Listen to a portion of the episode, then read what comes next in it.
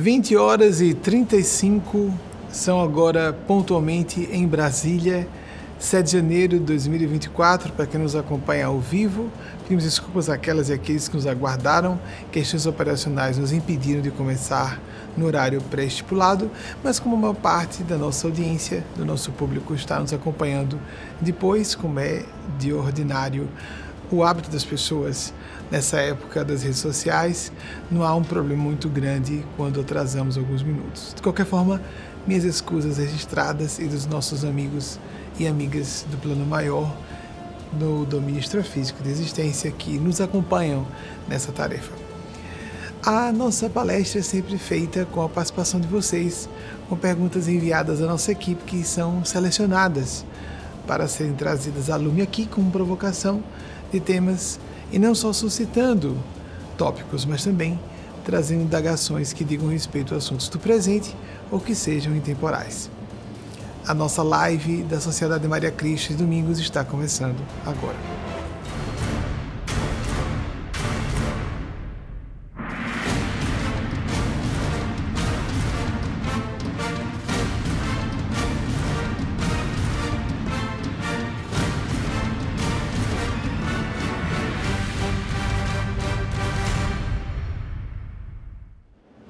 Nós já vamos, sem delongas, começar com a primeira pergunta de vocês.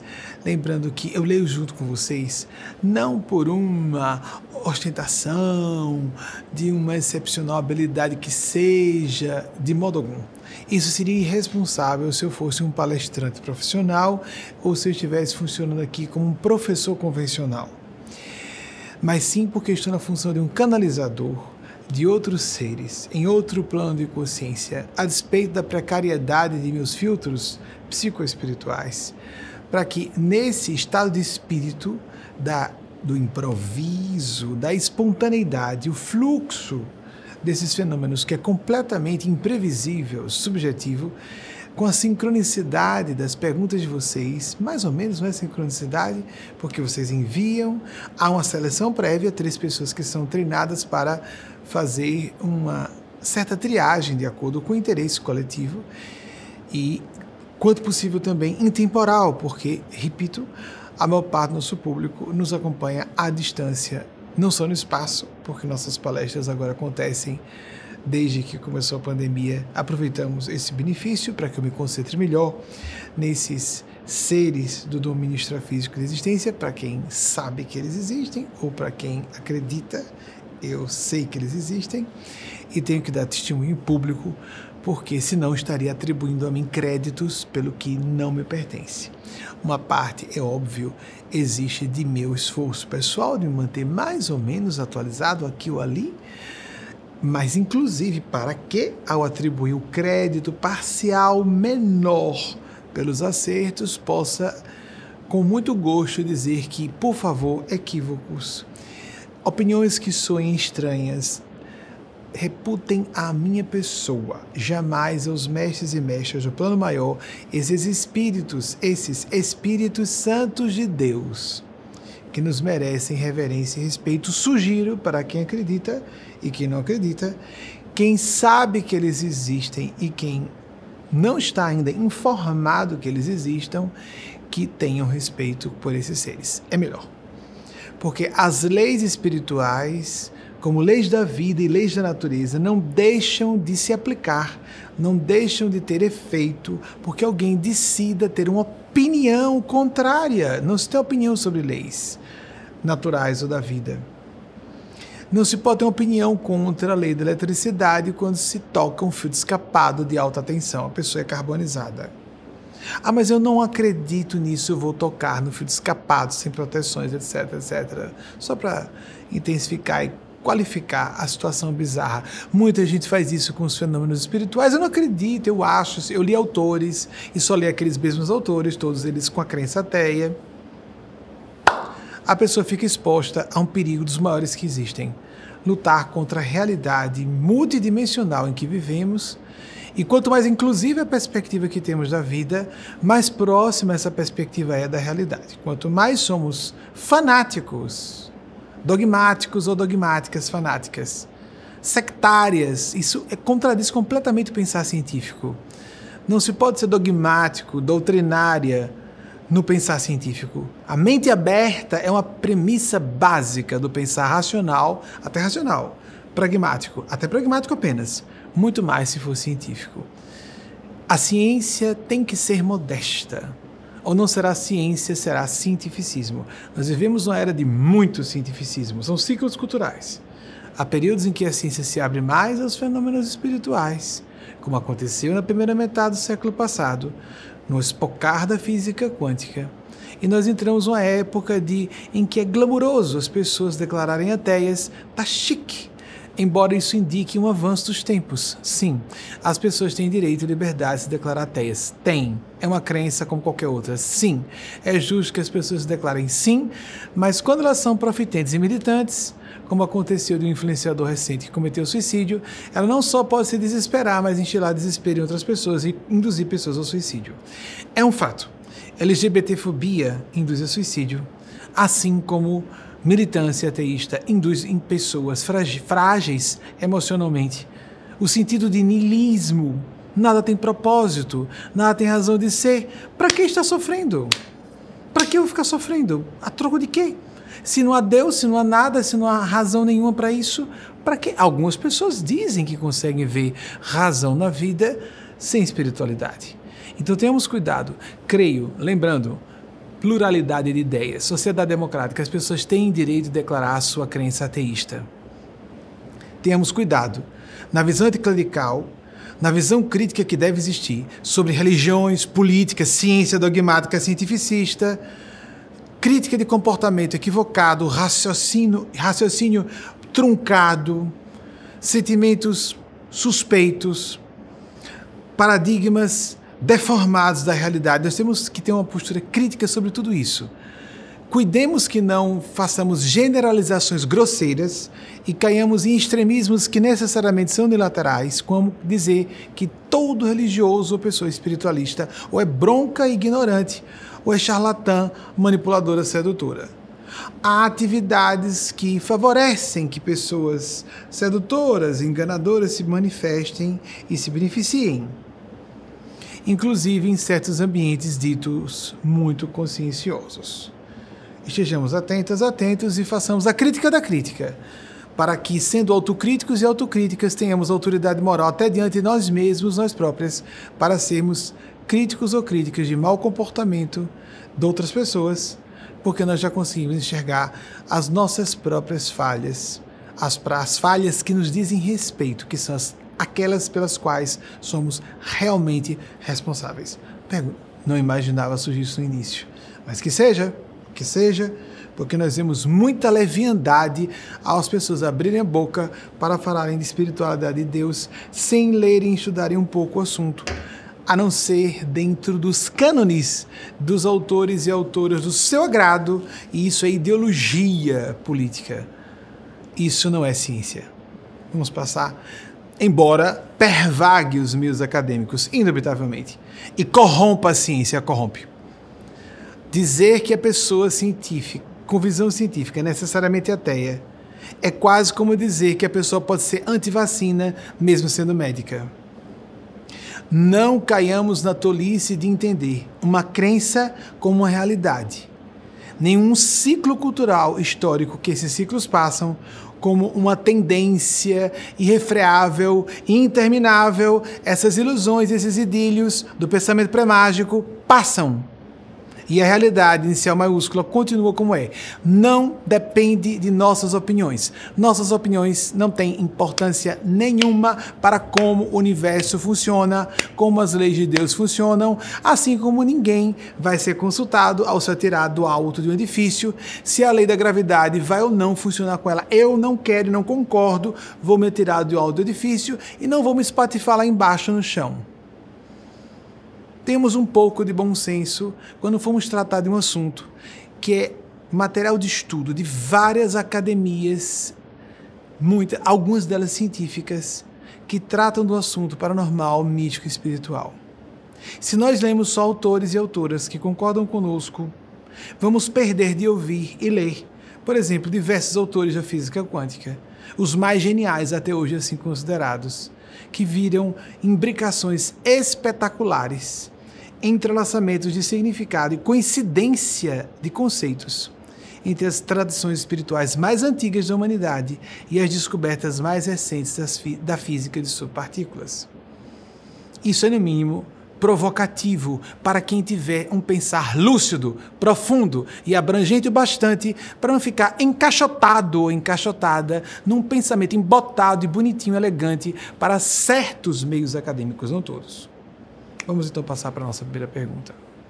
Desculpe a inflamação emocional é porque isso leva adolescentes a se desesperarem, leva jovens a se entregarem na desesperação, no vácuo que as toma, no vazio em seus corações, a se a, a enveredarem por caminhos de viciações perigosas, em drogas lícitas ou ilícitas, a comportamentos viciosos, a perda de motivação para viver. A pessoa fica completamente desanimada, fica viva como um zumbi e muitas literalmente, desenvolvem patologias psiquiátricas, precisam, abarrotam consultórios psiquiátricos, vivem dependentes de psicofármacos. Já existem pessoas com esses distúrbios mesmo crendo em Deus. Imaginemos tirando a percepção de uma realidade ampliada. E muitas tentam e até logram êxito na tentativa de suicídio. Então não é brincadeira. Não se pode tratar com muita elegância e diplomacia um assunto que leva as pessoas, muitas pessoas, a se desesperarem e cometerem suicídio. Assim, peço sinceramente, polidamente, de modo cortês, desculpas a ateus e ateias que se sensibilizem. Eu peço apenas que revejam suas posturas quando forem mais agressivas numa espécie de divulgação ou numa gana de divulgação de ateísmo, como aconteceu com Richard Dawkins no início da década passada, que estava muito animado nesse movimento, foi enfrentado por um teólogo culto que o desmascarou publicamente como uma pessoa de pensamento superficial, de crítica, de pensar crítico raso, e foi obrigado publicamente a se assumir como agnóstico por ficar claro que não era possível ateísmo no nível profundo filosófico de pensar que é de filosofia como doutrinas, não é? Estou falando filosofia no sentido amplo, um modo de pensar profundo. Simples assim. Temos que defender, como nos atacam com muito ardor, temos que nos defender com muito clamor ao céu, porque há pessoas jovens que estão se desesperando. Vamos passar a pergunta então. Vou ler junto com vocês. Juan Vieira, São Paulo, capital. Poderia falar sobre estoicismo e espiritualidade? Juan, eu tenho a impressão que as posturas estoicas são importantes de serem revistas hoje. Eu gosto muito, por exemplo, de um filósofo de uh, Grécia, grego antigo, mas que viveu em Roma a vida inteira, cita aqui volta e meia, Epiteto, que, se não me engano, viveu entre 50 e 138 da nossa era. Eu peço desculpas, eu não estou com muita segurança. Ele foi um dos estoicos mais extraordinários. Ele é ligado, o espírito Epicteto, de algum modo, à nossa instituição. Dos espíritos filósofos do estoicismo, filosóficos, os grandes filósofos, os espíritos que foram filósofos do estoicismo clássico, Epicteto é ligado, de certa maneira, à nossa instituição. Não sou autorizado a falar mais que isso. Ele foi um homem excepcional e vanguardista, um escravo. Ele viveu como escravo em Roma Antiga e deixou um material para a posteridade, como uma contribuição, um legado especial de pensar disciplinado, lúcido, racional. Não havia ciência como nós entendemos hoje. Nós vivemos uma era de hedonismo, comodismo, as pessoas estão preocupadas em levar vantagem, não se esforçar de modo nenhum em sair de si mesmas para pensar no bem comum. E tudo isso indica uma contradição com o pensamento da espiritualidade autêntica e, se nós quisermos usar a linguagem mais filosófica, um pouco de falta de estoicismo. Estou falando livremente. Não sou filósofo de academia. Não sou filósofo. Então estou falando livremente, apenas Prestemos atenção aos conceitos, não fiquemos pegando no pé das nomenclaturas e terminologias segundo essa ou aquela academia.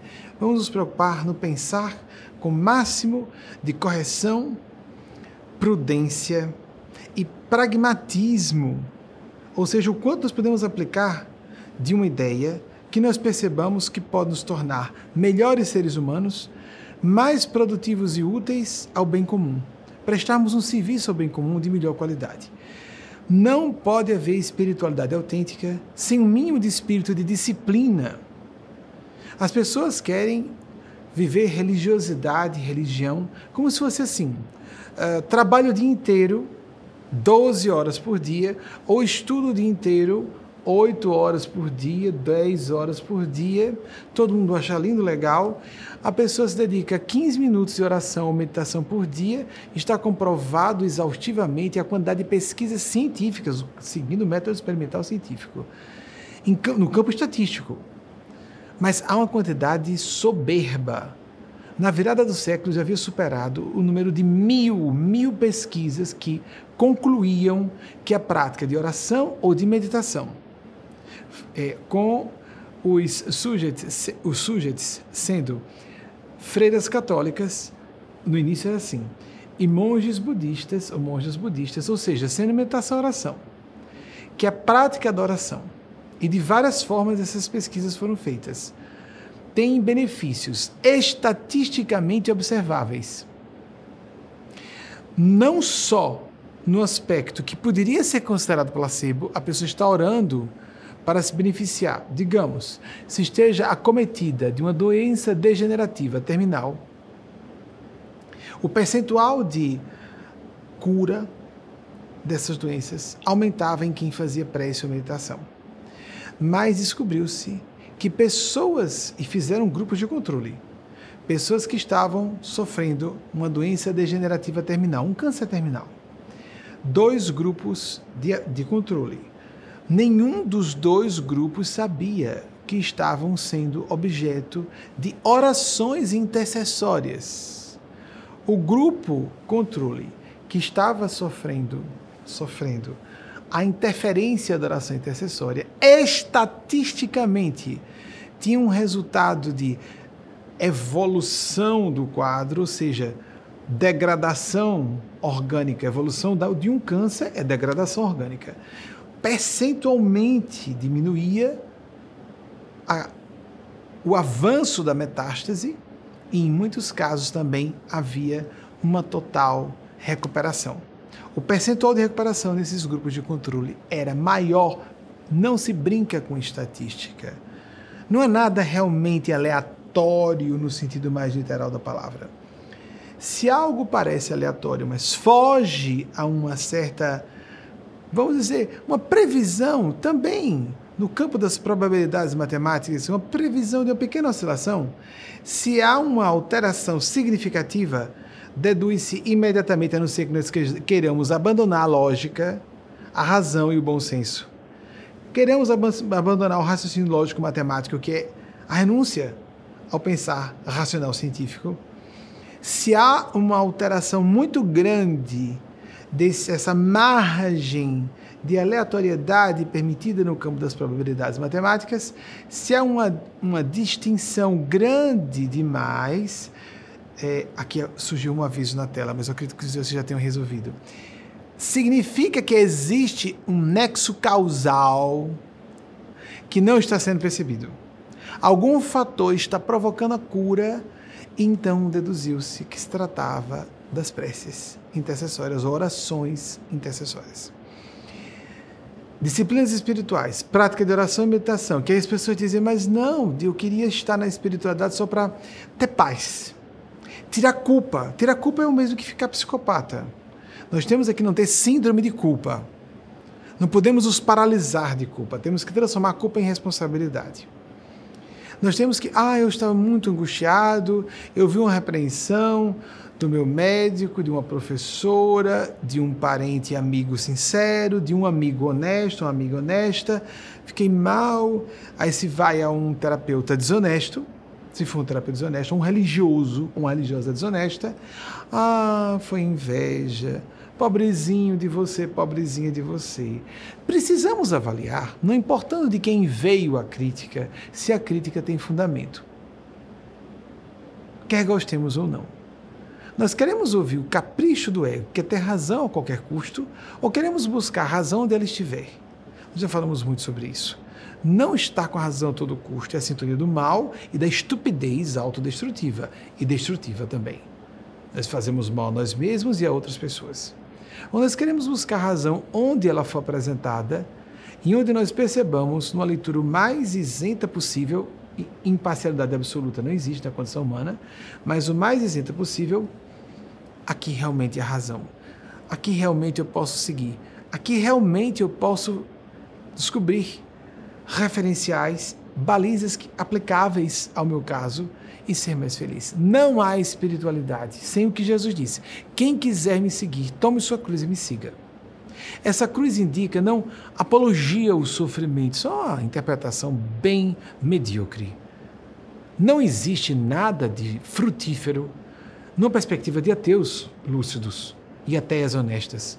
Não existe nada de ganho, nenhuma vitória de valor que não implique privação de momentos de alegria, adiarem-se gratificações. Por exemplo, é necessário que a pessoa se imponha um regime de disciplina de si mesma. É necessário fazermos o governo de nós próprios. Se nós não fazemos isso, não vamos chegar a lugar nenhum, em nenhuma área de realização importante. Num certo momento, eu vi um outdoor que estava lá fazendo propaganda de uma escola de ensino. Vejam como é perigoso nós não pensarmos com clareza. A falta do respeito à espiritualidade, a sentimentos, à humanidade, a ideais, a defesa da dignidade humana como é perigoso nós julgarmos que isso é um campo meio poético, vago, abstrato, não tem nada de poético, vago, abstrato, e isso tem efeitos práticos, concretos e trágicos. Nós estamos à beira de um, de um armagedon climático por causa disso.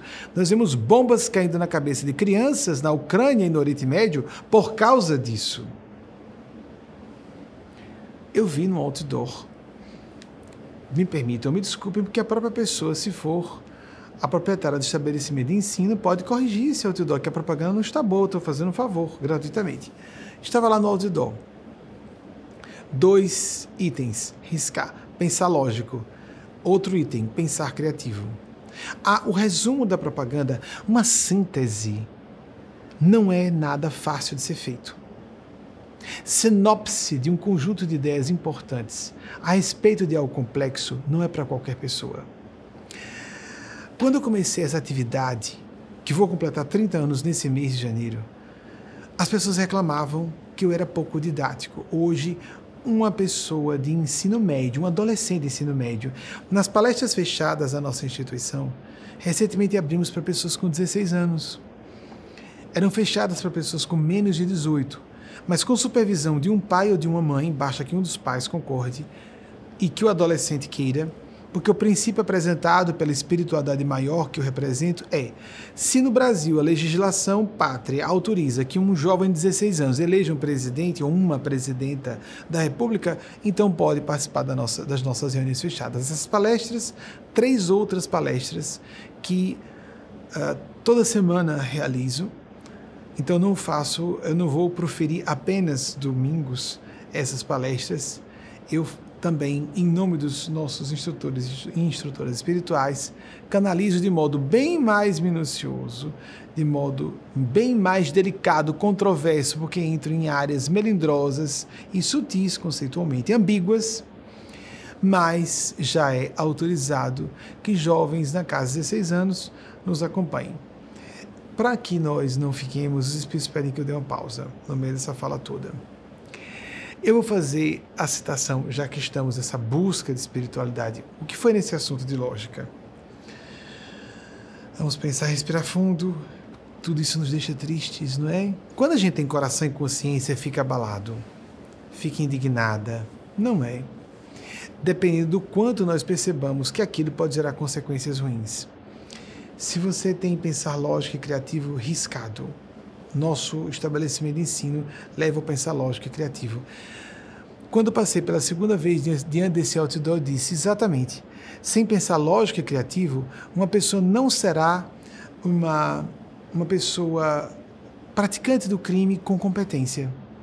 Porque para se praticar o crime com competência, precisa de pensar lógico e criativo.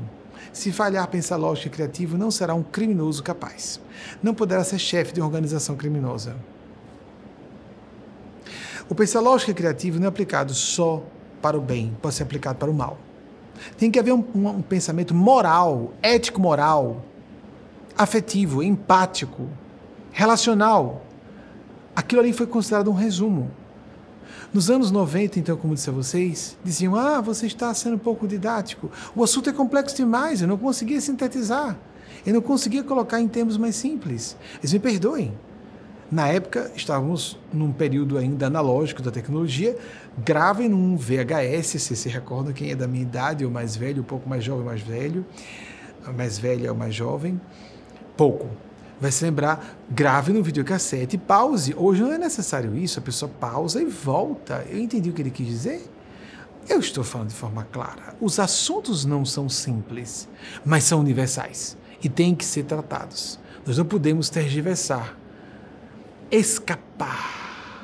Esse escapismo é perigoso. Esse assunto é chato. Para que falar de morte? Não sei porquê. Só se nós formos animais bípedes apenas, que não pensam, que não tem um horizonte temporal à frente de dois palmos do nariz. Porque a morte física é a única certeza que nós temos, além de que estamos vivos aqui.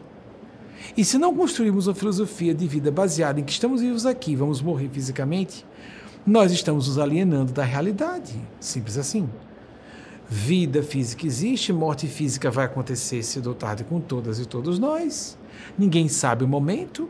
Nós podemos propiciar mais ou menos saúde, mas ninguém sabe quando acontecerá. E para vida, para existir vida e morte, existe Deus. Pois bem, é um favor para esse estabelecimento de ensino trocar esse outdoor, por favor, isso é horrível. Isso não é educação completa. Se eu educo a parte lógica e criativa, nada mais eu preciso fazer. As pessoas costumam dizer isso é responsabilidade dos pais ou dos religiosos. Eu creio que isso deva ser ensinado em sala de aula e no futuro nós teremos na grade curricular de crianças e adolescentes assuntos relacionados à administração de crises existenciais, como tomar decisões importantes em momentos de crise. O que é isso? Nós não, não estudamos isso em sala de aula em idade nenhuma. Às vezes, em algumas academias, há autores de vanguarda que tratam desses assuntos em algumas escolas, até científicas. Bem, para, eu estou um pouco sério, né? Não governo isso. Quero ser respeitoso. Amigas, amigos, eu não estou com a intenção aqui, é um amigo, amiga no sentido de fraternidade. Eu não estou aqui com a intenção de alfinetar ninguém ou de confrontar pessoas, mas eu tenho que ser firme porque os assuntos são sérios. Eu tenho que ser combativo porque existem forças do mal querendo tomar conta de corações, consciências e comunidades inteiras, destruir vidas. Eu não posso ser muito suave, doce, senão vou falhar com a transparência que meu próprio coração exige que eu tenha aqui com vocês um autor, vamos ver se eu me recordo, um autor, é, um romancista britânico, ele foi conhecido por A.M. Um, Foster, Foster, 1879 1970. Ele veio a óbito no mesmo ano em que veio a óbito, pelo que me recordo, Napoleão Hill, 1970. Vocês podem ver esses dois? Napoleão Hill recentemente citei algumas semanas ou meses, poucos, já mais uma vez o pai da psicologia do êxito. E mas não esse autor britânico que também veio óbito foi longevo assim, de 1879 a 1970. Ele disse algo interessante. Uma só pessoa apaixonada, no sentido de vocacionada, motivada por um ideal, o que nós estamos falando aqui, motivadas pelo desejo de servir através daquela atividade, vale mais do que 40 pessoas, ele falou homens. 40 pessoas que estejam apenas ali por interesse. Vale mais um médico ou um professor, uma médica ou uma professora vocacionado, vocacionada, do que 40 que estão ali apenas por interesse, ou financeiro, ou de títulos, por, por prestígio de títulos ou de fortuna ou o que seja. Ou de apenas status, porque certas profissões, só a pessoa dizer eu sou isso, já tem um DR na frente sem a pessoa nem ter doutorado. As pessoas são muito sensíveis, no mau sentido falando, suscetíveis a essas, essas picadas do inseto da soberba e nos desviam do foco de colocarmos o ideal à frente do cálculo de interesse pessoal imediato, materialista, o que eu ganho agora, eu agora materialmente. Imediatismo, egoísmo, hedonismo. É terrível isso, isso é primário, isso é emocionalmente primário. Nós poderíamos ser um pouquinho mais do que isso, não é? precisaríamos ser mais íntegros, um nível mais profundo. Uma autora norte-americana, uma contista conhecida, vamos se eu me recordo, Eudora Welty. Eudora Welty, 1909, 2001. Ela disse algo interessantíssimo. Eu vou tentar resumir pelo que eu me recorde. Ela foi uh, mais detalhada, mas ela me pareceu mais literária na forma de falar do que propriamente psicológica. Ela diz: integridade é algo que não se forja, não se constrói artificialmente. Eu entendi que quando ela diferenciou forjar de construir artificialmente, forjar é uma fraude, não é? Tanto é que ela diz: não se pode é, falsificar a integridade. Sim, e não se pode forjar, não se pode criar artificialmente, não se pode ocultar por muito tempo. Não, integridade aparece cedo ou tarde. Se nós conhecemos bem uma pessoa e até quer parecer que só está pensando em si, nos seus interesses pessoais, porque ela tem vergonha de demonstrar que tem intenções altruísticas, isso é uma coisa normal do ser humano, não indica santidade, mas a nossa cultura diz que a pessoa que faz um trabalho caritativo está querendo aparecer através daquilo, está querendo parecer ser santa. Às vezes é só uma questão de ser ser humano que não é psicopata. Simples assim. As pessoas querem fazer bem umas às outras, se, sentem, se sentem realizadas, se, querem se sentir realizadas ao verem alguém ficar melhor depois de uma interação conosco, porque nós falamos alguma coisa. As pessoas queremos isso se não somos psicopatas. Simples assim. Então é interessante ela dizer isso, que nem se ocultar na opinião dela. Concordo. A verdadeira integridade, ser dotado, se revela.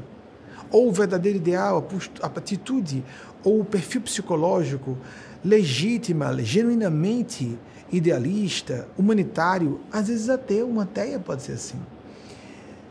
Ser dotado se revela. A gente se aproxima um pouco da pessoa, ela se trai. Não há como uma pessoa encenar o tempo inteiro, ocultar o, o tempo inteiro quem é. Ela chegou a dizer isso, não se oculta por muito tempo a integridade. Interessante nós observarmos isso, não é?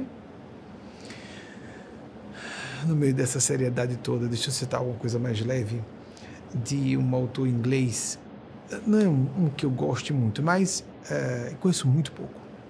Muito pouco mesmo. Charles é, Lamb. Charles Lamb. 1775-1834. Eu acho, eu gosto muito das datas, né? Eu creio que, só para leveza, viu, gente? Não é tanta coisa séria, gente faz falar uma coisa leve. Eu tenho a impressão que 1775 é o mesmo ano de nascimento de uma conterrânea dele, que eu cito com mais frequência e que gosto mais, Jane Austen, bem mais célebre. É, por favor, a equipe, por favor, pesquise se é isso mesmo. Então, Charles Lamb disse uma, um privilégio da amizade, podemos dizer asneiras. Ele não disse exatamente isso, ele falou nonsenses. Asneiras, bobagens, coisas absurdas e sermos respeitados enquanto falamos essas coisas. Ele trabalhou em parceria com a irmã dele, em umas, algumas peças, algumas obras dele, ou uma obra, isso eu não vou lembrar com clareza, não conheço muito o autor. Então, até associei isso, deve ter sido, inclusive, na relação com a irmã, que ele poderia ficar muito à vontade. Irmãos biológicos, quando são irmãos pelo espírito, é um presente do céu, um privilégio. Não necessariamente acontece isso. Às vezes temos certos irmãos do espírito fora da parentela consanguínea do que dentro da parentela biológica. Mas é um prêmio, é um plus, é um bônus. Além de parente biológico, também é parente do espírito. temos aqui inúmeros exemplos nessa, nesse grupo pequeno de algumas centenas de pessoas, portas adentro de nossa organização, que tem acesso a essas três palestras, você pode se candidatar se quiser. E não é tão simples assim. A pessoa tem que se candidatar a uma, um sistema de entrevistas, um período probatório. Tem uma pessoa, por exemplo, agora tem uma senhora pendente, para dar o último aval final para adentrar esse grupo. Volta e meia alguém é retirado, ou porque a pessoa não gostou, ou porque se irritou com alguma coisa que eu disse. Eu não estou para agradar as pessoas, eu estou para alertá-las. Isso fica parecendo aquela coisa do, da pessoa que vai ao médico, né? E então diz, Ei, doutor, o que você tem a dizer? Você está doente. Isso é coisa que o senhor diga a mim, ou a senhora diga a mim, ou a médica, que eu estou doente, e os seus exames dizem que você está doente. Eu preciso prescrever uma medicação ou sugerir uma intervenção se for, por exemplo, algo no campo oncológico, uma químio, uma radioterapia, o que seja, uma cirurgia, uma intervenção cirúrgica para ajudar. O que, que você está dizendo de mim? Eu? Com câncer? A pessoa fica agradecida que o médico, a médica está dizendo isso, né? Mas no campo psicológico e moral, as pessoas querem só que a gente diga, pobrezinha, pobrezinha. Você fala de forças do mal, pobrezinha, você foi incompreendida. Ô, oh, pobrezinho, foi inveja. Ai, pobrezinho. Não, não é bem isso, não foi bem assim. Foi má vontade da pessoa. Falta estoicismo, falta maturidade psicológica, falta senso de autocrítica. Espiritualidade não é campo para pessoas tolas, ingênuas, soberbas imaturas psicológica moralmente, não. A espiritualidade autêntica, não. A ponto de Jung radicalizar, dizendo que a verdadeira espiritualidade não se casava à religião. Eu acho que isso é radicalizar mesmo. Creio que há pessoas como, por exemplo, a postulação agora que o padre Júlio Lancelotti seja candidato ao Prêmio Nobel da Paz. Meu Deus do céu, será que isso consegue sair do papel no Brasil? Porque quando isso foi feito com Chico Xavier no século passado, houve 10 milhões de assinaturas e não deu certo, porque brasileiro detesta brasileiro e fica se combatendo, né? Por isso que o Prêmio Nobel não consegue colocar um brasileiro lá, não tem jeito. Tem gente que não gosta quando eu digo isso, mas a gente sabe que é verdade. Brasileiro não gosta de brasileiro, não é? A gente não reverencia os próprios heróis, não gosta.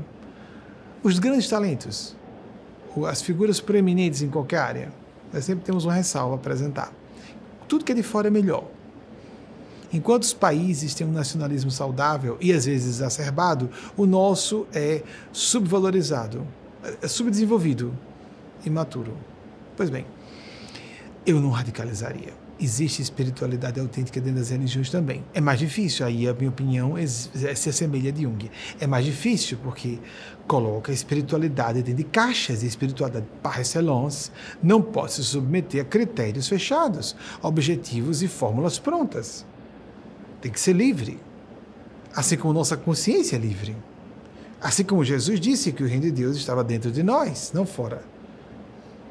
A eclésia espiritualis a que Jesus fez referência é uma igreja espiritual, não aquela igreja de pedra ou aquela religião específica, embora haja homens e mulheres decentes em todas as religiões e filosofias, na minha opinião.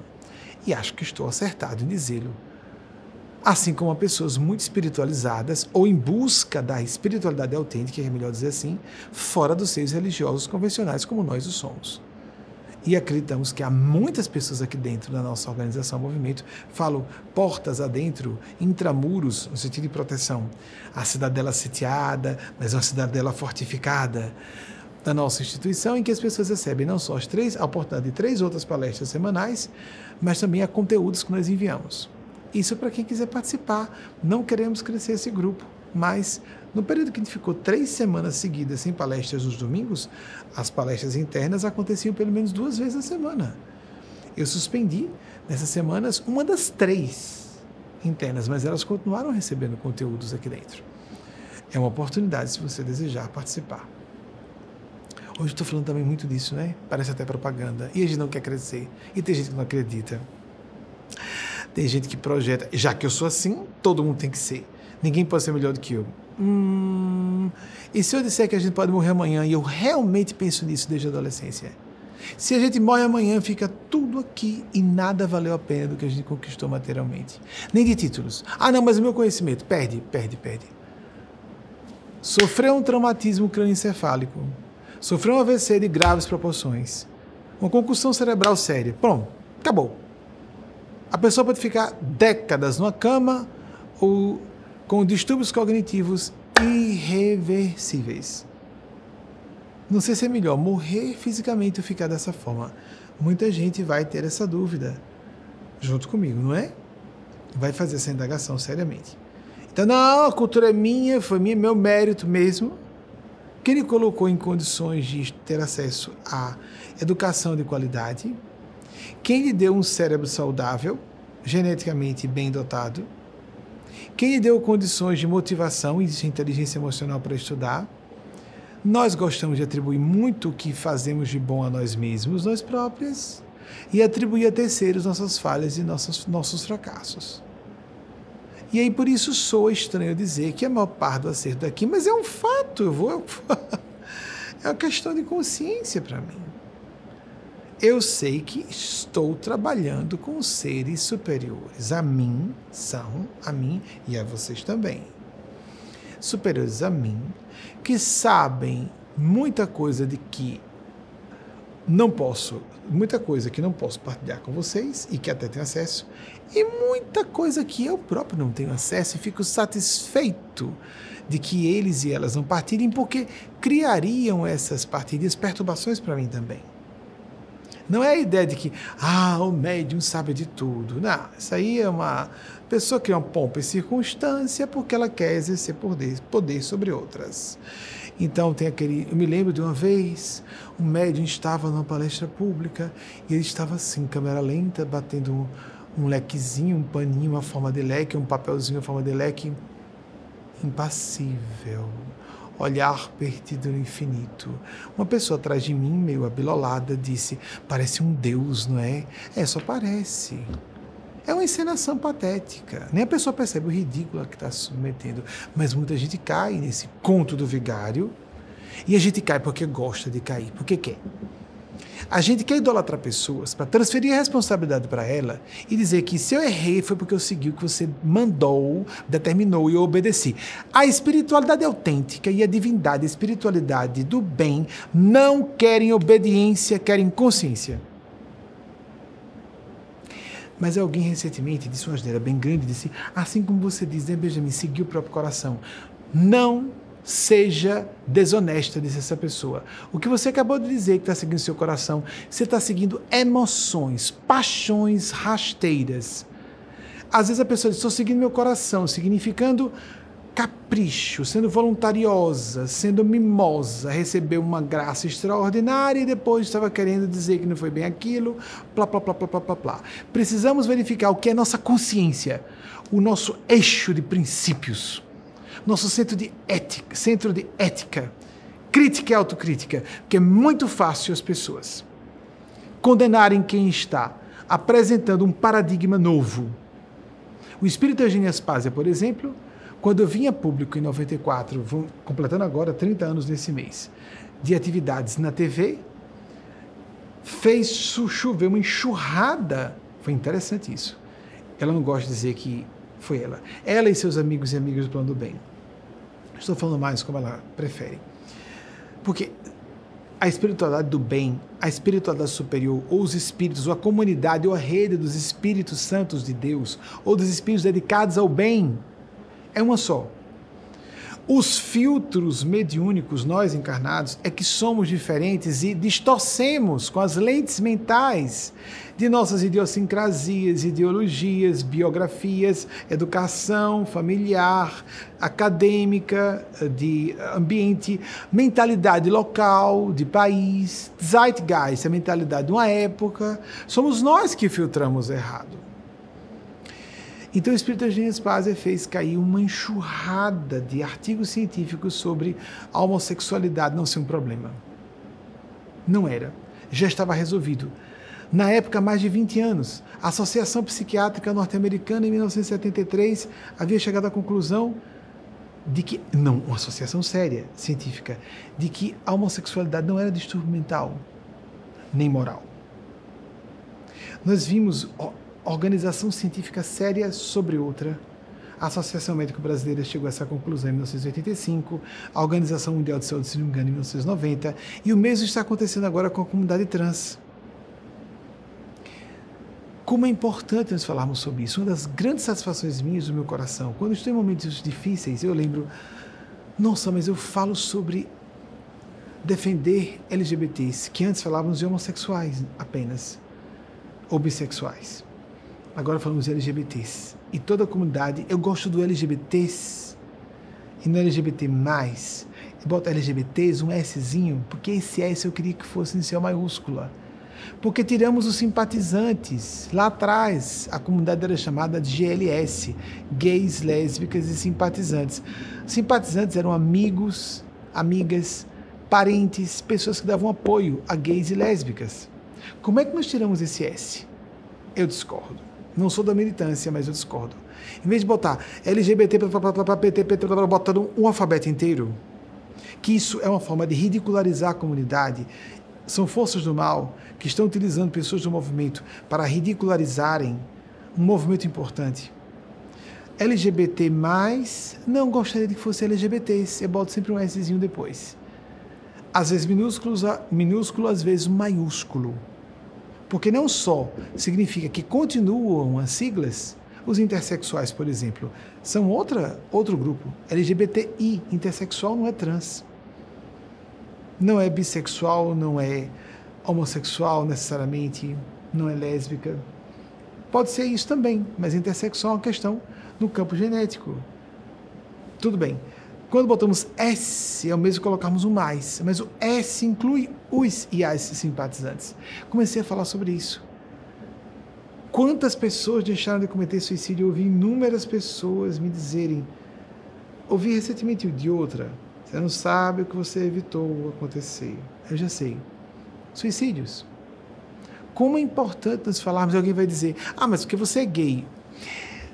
A maior parte dos gays da minha geração, naquela época, faziam questão de se dizer contra a homossexualidade. Inclusive porque é sabido, mas é sabido mesmo, inclusive dentro da comunidade gay, como no meio científico-psicológico, que os homofóbicos transfóbicos, LGBTfóbicos ou LGBTfóbicas são pessoas LGBTs enrustidas. Então, se dizer, não, você está defendendo a sua praia, não, não, não, não, não, não, não, não, não.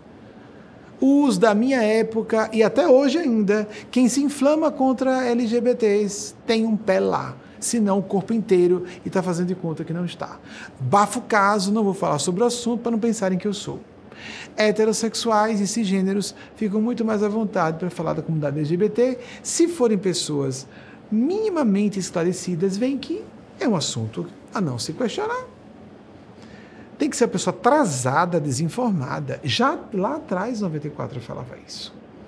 Me satisfaço no coração, conforta meu coração, porque muita gente deixou de cometer suicídio, embora familiares estejam contra, familiares me demonizem e a pessoa está agradecida até hoje, ou se esqueceu de agradecer, se esqueceu que foi por interferência minha que não cometeu suicídio.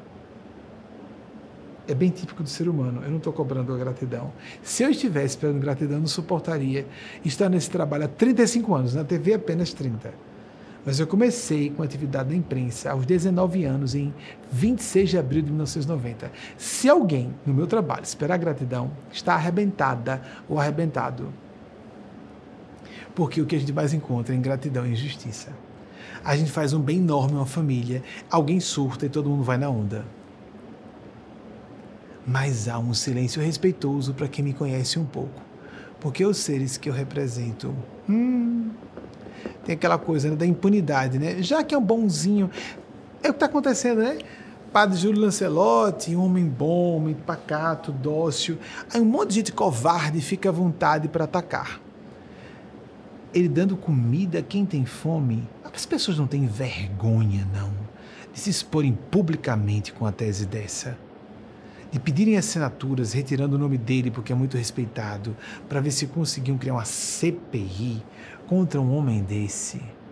As pessoas não têm vergonha, não. Não. E o que é que as estimula? A ideia de impunidade. É bonzinho, não vai reagir. Agora, interessante. Vou dizer uma coisa a vocês. Na minha cidade natal, E será que eu vou deixar essa palestra no ar? Eu peguei fama de bruxo. Sabe por quê?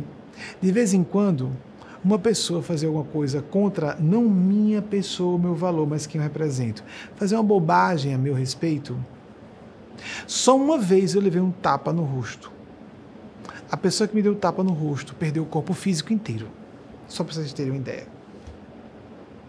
Estranho, né? Eu próprio senti estranheza. Fiquei preocupado. Porque eu não conhecia o fenômeno das não mortes, quem quiser pesquise. Eu conhecia as mortes. Quem fica contra o trabalho que eu fazia, às vezes passava incólume, mas às vezes sofria tragédias imediatamente vinculadas. Em sequência, com relação causal óbvia até para quem estava sofrendo a tragédia. Porque a gente pensa que a gente adula o chefe, não é? Porque não pode perder emprego. Adula a companheira ou companheiro para não negar o doce do sexo, não é? A gente adula papai e mamãe para ganhar dinheirinho fácil, não é? A gente adula essa ou aquela pessoa quando há interesses pessoais envolvidos. Ah, mas essa pessoa aqui, eu não acredito não. Deixei de acreditar e não vou sofrer consequências. Uma coisa é representante de fé que a pessoa escolhe. Outra coisa é representando a divindade que a pessoa não escolhe. É a espiritualidade de Deus que escolhe. Por isso há os endossos. Humano, precário, limitado. Estou aqui para, em pleno século XXI, voltar a reiterar que Jesus é a voz da verdade para a Terra, atualizando o discurso dele para hoje, não em meu nome, mas em nome desses seres. Kardec fez um trabalho magnífico que nós consideramos referencial para o trabalho mediúnico, inclusive o livro dos médiuns e o livro dos espíritos mas nos afastou dos evangelhos. Não acho correto, embora respeite quem acha suficiente o evangelho segundo o Espiritismo que contém apenas alguns trechos dos evangelhos clássicos. Nós achamos que não podemos, como Martinho Lutero falou desde o século XV, na verdade do século XV para o século XVI, não podemos abrir mão da leitura direta dos evangelhos clássicos, canônicos. Não dá. Já são livros muito resumidos. Já são, são livros de difícil interpretação. Nós temos que parar e refletir com cuidado sobre o que está ali. Atenção, atenção, atenção, porque às vezes pensamos demais, sentimos pouco, e como disse Fyodor Dostoiévski, 1821, 1881, um dos maiores gênios do século, milênio passado, inclusive um, um entendedor de psicologia, eu vi vários autores comentarem isso, Conhecer Dostoiévski é melhor do que estudar, fazer uma faculdade de psicologia muitas vezes. A fundo. Dostoiévski disse: pensar demais é uma doença. O espírito de Aspásia, antes que eu soubesse, antes que eu tivesse acesso a essa afirmação de Dostoiévski, o grande escritor russo e pensador russo do século XIX, não sou de esquerda, embora seja progressista. Esquerda e direita, que bobagem, que bobagem. Vamos ser democráticos, isso é o que importa. Vamos defender pessoas de bem e minorias. Não há espiritualidade autêntica sem defesa a minorias. Vejamos Jesus em sua atitude e seu discurso. Sem defesa de minorias não há espiritualidade autêntica nem cristianismo genuíno. Simples assim. Leiamos os evangelhos, ponto final. Esqueçamos as autoridades religiosas que querem ficar no meio, determinando o que é ou não vontade de Deus ou fala de Deus. Simples assim. Combate a preconceitos é uma necessidade visceral de qualquer movimento humanitário, não precisa nem ser espiritualista, ou que defenda Deus, espiritualidade e o bem. Basta que sejamos sensíveis, não sejamos psicopatas. Mesmo porque quem defende LGBTs pelo B, segundo especialistas da área, a maior parte da população é bissexual e não hétero. Então, LGBTs seriam a maior parte da população. Segundo, quem não defende LGBTs pode não estar defendendo negros, negras, pardos, pardas, mulheres, pobres, pessoas com baixa estatura, com baixa intelectualidade E quem estiver ainda se julgando privilegiada ou privilegiado e que está fora de sofrer preconceitos, sofre sem perceber. E cedo ou tarde vai sofrer cada vez mais, porque pode ser demitida, pode ficar pobre, vai adoecer, vai ficar idosa e vai sofrer gerontofobia ou etarismo só porque chegou a 40 anos e um jovem de 23 ou 25 chegou e toma sua vaga no trabalho. Defender minorias é defender todas e todos nós. É uma serpente oculta o preconceito e a discriminação que estão em toda parte, inclusive dentro de nós mesmos, nós próprias. Como falei, os maiores LGBTfóbicos, LGBTfóbicas, são LGBTs enrustidos e enrustidas. Como mulheres, muito frequentemente são as misóginas mais ardorosas. Como nós vemos muitas vezes pessoas pardas que querem passar por brancas para não sofrerem o preconceito de serem pardas. Nem se admitem, nem se identificam como pardas. Tocam em todos os assuntos, menos de que são pardas. Em público. Ficam defendendo que são mulheres, mas não falam que são pardas. Não falam do assunto. Não tocam no assunto, apesar de ser óbvio. Só no Brasil acontece isso. Nos Estados Unidos, certas pessoas tidas como brancas aqui são negras lá. São negras lá. Sermos defensores de minorias significa não só sermos simpatizantes e amigos de pessoas ou amigas de pessoas que sofrem uma maldade injusta. Seremos amigos de nós próprios, nós mesmas, porque todos e todas, de uma forma ou de outra, é só ter um pouco de percepção, um pouco de inteligência. Sofremos preconceito discriminação de algum modo, ou vários tipos de preconceito e discriminação. Pensar muito é uma doença, disse Dostoiévski, como falou Eugênia Aspásia desde os anos 90. Está pensando demais, vamos procurar intuir, sentir. Ou como disse Isaac Asimov, outro russo de nascimento, russo-americano, Isaac, Isaac, pode-se dizer Asimov, 1920, 1990, 2, 1992, o grande autor ficcionista genial, brilhante, divulgador de ciência, extraordinário realmente um, grande ficcionista e um grande autor. Genial. Ele disse algo interessante. O maior problema, ele falou isso há mais de 30 anos, ele veio a óbito em 92. O maior problema da atualidade é que a ciência assimila conhecimento mais rapidamente do que a sociedade adquire sabedoria. Nós temos que ter maturidade, bom senso. Essa palavra está muito conspurcada de conceitos vagos e aparentemente anacrônicos, não é? Sabedoria, bom senso, maturidade psicológica e moral, profundidade, seriedade, circunspecção, visão profunda e percussiente. Façamos isso a nosso próprio e a benefício dos nossos entes queridos a benefício da nossa própria linha de eventos futuros. Voltamos em breve, depois do intervalo, para fazermos a checagem dos dados que apresentei. E da semana passada parece que temos alguns slides, eu não vi, não deu, o novo tempo a equipe vai mostrar agora o intervalo, mas os slides de hoje, a equipe está, a resposta, a pergunta chegou realmente agora. Eu li junto com vocês e nós voltamos com a continuação da nossa palestra desse 7 de janeiro de 2024, em que nós completamos 508 anos de óbito de Catarina de Aragão, e no mesmo dia, 7 de janeiro, nascimento de Bernadette Subiru, em 1844, 308 anos depois. Exatamente agora, 180 anos passados. O mesmo espírito, que simbolismo forte, não é? Que foi Catarina de Aragão, morre num dia, 7 de janeiro, e nasce no mesmo dia, 308 anos depois. 7 de janeiro de 1844. 1536, 1844. Nesse dia especialíssimo em que honramos o guia espiritual que representa muito acima de mim em termos intelecto-morais, que representa um grupo, uma pleiade de espíritos sábios, assim eu digo, eles não gostam. Assim eu digo porque são, é minha opinião, seres sábios e santos, uma comunidade de espíritos santos de Deus. Sou mero porta-voz e ponto final.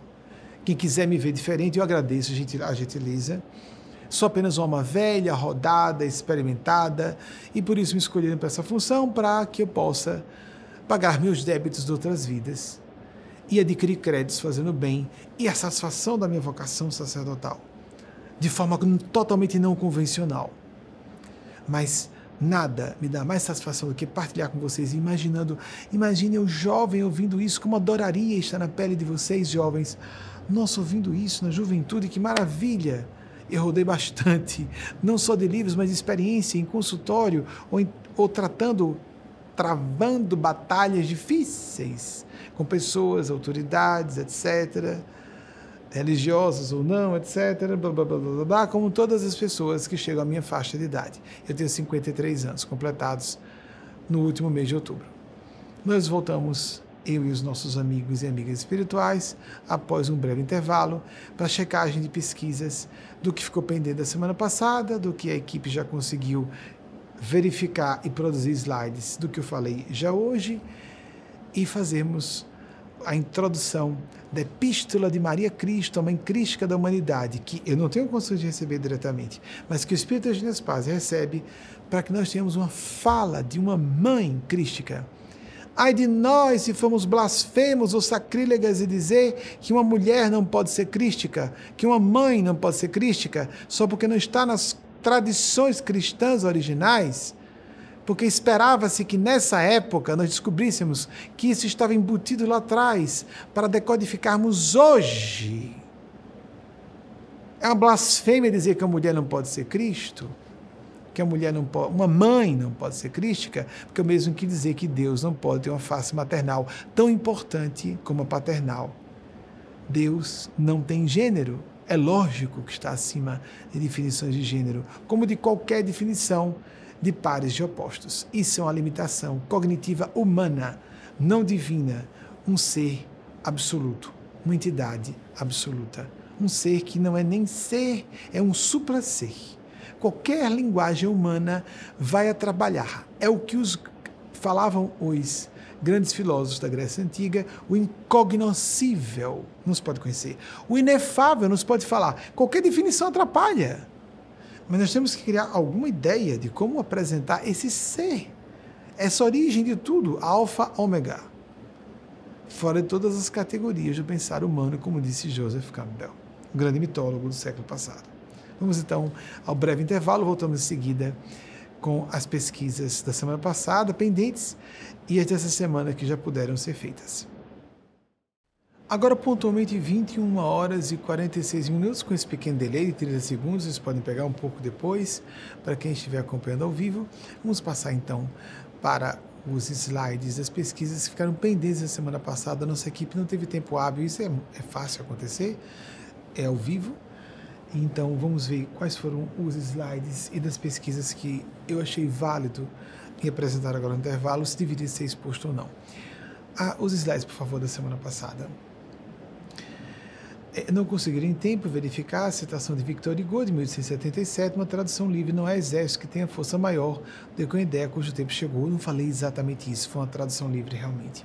Foi uma das obras, eu não me recordo qual, citei que era 1877 e apresentei a ideia, porque alguém no Brasil que fala isso como se fosse ideia própria, não é de Victor Hugo, é de um Victor Hugo, ou Victor Hugo, o grande literato da literatura universal e não só francesa, tem uma celebridade brasileira que fala algo, algo bem parecido, dizendo como se fosse dela, e não é. É uma figura, é um ele, eu acho que é um ele, né? Próximo, por favor. Eu não gosto de plágio. Não, ninguém gosta, né? A pessoa de atribuir créditos assim que não lhe pertencem. Maya Gelou, como norte-americana e editora, além de escritora, que saiu semana passada, que também era norte-americana e editora é, eu não, não, estava muito seguro dela ser editora e perguntei à, à equipe se poderia verificar isso. Agora são as pesquisas dessa semana do que vocês conseguiram pesquisar. Eu só conheci esses dois que me mostraram agora que eram pendentes da semana passada. Dessa semana, o que vocês conseguiram, por favor? Epiteto, que já em outras semanas citei, de 50 a 138, filósofo grego antigo, histórico, viveu em Roma antiga como escravo essa informação já tinha sido apresentada em outras ocasiões quando citei epiteto. Próximo, por favor. E. M. Foster, Forster, de 1879 a 1970, bem longevo, não é? Para a época, então.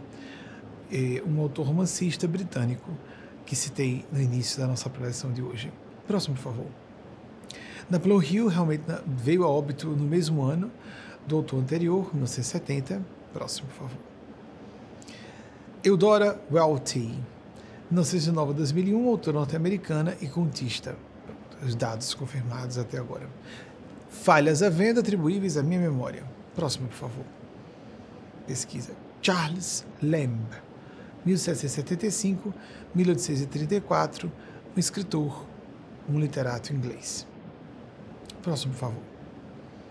Sim, Jane Austen realmente veio a, nascer nessa sua reencarnação no mesmo ano do autor anterior, 1775. Próximo, por favor. Eu pedi à equipe que verificasse que bom, pesquisas em andamento. Não sei se haverá tempo de nós termos as demais. Vocês não têm Dostoiévski, que eu citei algum tempo atrás?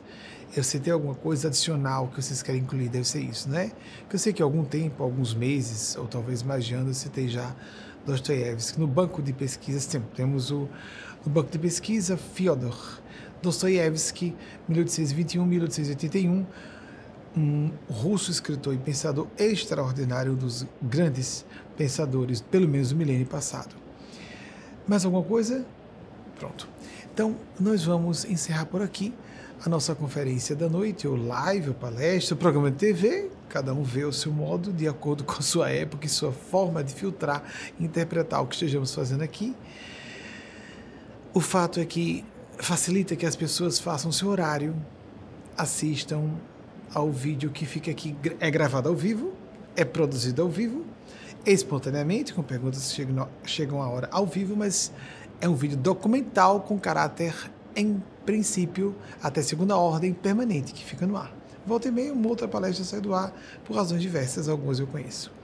Nós vamos passar agora a finalização da nossa conferência da noite, 7 de janeiro de 2024, com a mensagem de Maria Cristo, a Mãe Crística da Humanidade, trazida para todas e todos nós pelo Espírito de Nespásia, bombástica, significativa, sábia, didática, com uma produção audiovisual realizada por uma das nossas equipes responsáveis por isso.